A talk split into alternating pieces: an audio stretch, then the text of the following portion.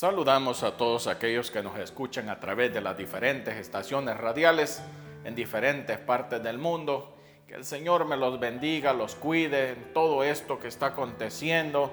Y como siempre nosotros diciéndole, manténgase buscando del Señor, pídale a Dios, abre mis ojos, Padre, para poder, Señor, poder ver aquellas cosas que no podía ver antes y siempre su mirada puesta en el reino de los cielos Nunca ponga su mirada en el hombre, porque el hombre siempre lo va a decepcionar, pero usted siempre ponga su mirada en el Dios Todopoderoso, aquel que vino y murió en esa cruz por nuestros pecados y a los cuales nosotros ahora debemos de decir, Padre, ¿en qué puedo trabajar en tu obra? Señor, porque tengo gratitud por lo que tú has hecho por mí y Señor amado, y es mi única manera de darte las gracias, Señor amado.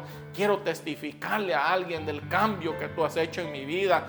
Que esa sea nuestra motivación y que siempre digamos, Padre, ayúdame a ser un buen ejemplo. Cambia mi manera de ser.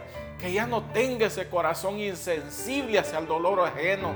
Ay Dios bendito hermano es algo que está pasando en este tiempo donde la gente ya perdió toda sensibilidad. La gente está pasando tantas cosas, pero a los demás no les interesa. Lo único que están pendientes es en qué me va a afectar a mí lo que le está pasando a esa persona.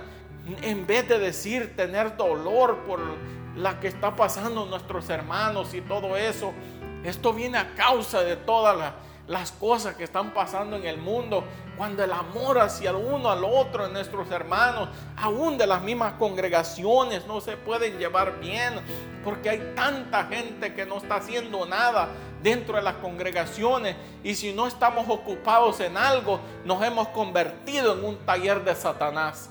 Ay, Dios bendito, ojalá que la gente entendiera eso cuando la gente está ocupada, no tiene tiempo para andar eh, metiéndose al basurero.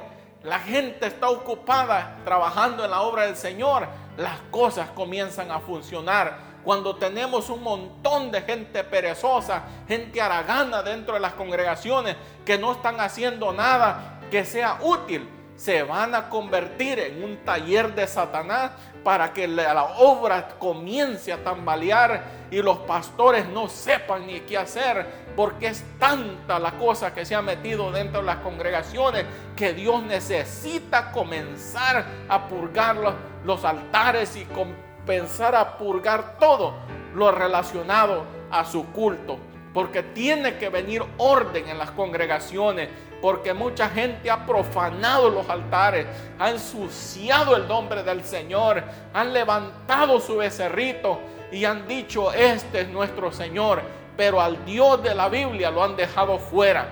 Han agarrado, han abrazado las normas de las iglesias, han abrazado la doctrina de hombres, pero a Dios lo sacaron. Ay Dios bendito, pero aquellos que tienen oídos y que dicen, Dios, yo entiendo que las cosas están mal, pero yo me voy a convertir en una voz de esperanza para que tú empieces a corregir lo que está chueco. Y así es que en el nombre del Señor yo te pido, conviértete en esa voz de esperanza que Dios pueda usar para traer orden a la congregación. No que te conviertas en un dictador, no, que te conviertas en ese hombre, esa mujer que Dios puede usar para que Dios hable a través de ti. Eso es lo que estoy hablando. Y yo creo en este tiempo, yo estoy pidiéndole a Dios que Dios traiga hombres y mujeres de Dios, que así como en aquel tiempo Dios tuvo que acabar con todos los malamañados dentro del pueblo de Israel, así Dios mismo comenzará a hacer con aquellos malamañados dentro de las congregaciones que están haciendo las cosas mal y Dios tiene que traer un exterminio y volver a levantar una congregación nueva. oh, que una nueva generación se levante, oh, bajo los principios de Dios y que comiencen a hacer las cosas bien delante del Señor. Oh, yo sé que eso viene pronto. Yo sé que lo comenzaremos a ver cuando una nueva generación de predicadores se levanta, o no formados bajo las malas mañas de aquellos que se pudrieron ya, sino formados bajo los principios establecidos en la palabra del Señor.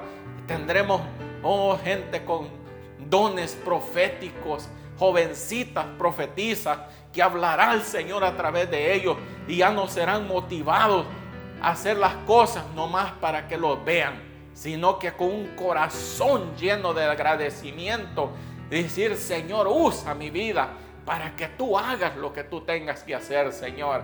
Yo bendigo tu vida por eso. Te dejo con esta porción de este tema que hemos estado compartiendo. De nada te sirve pelear cuando Dios ya no está contigo. Así es que te dejo con esto y que el Señor te ayude a servirle y que le sirvas bien. Bendiciones.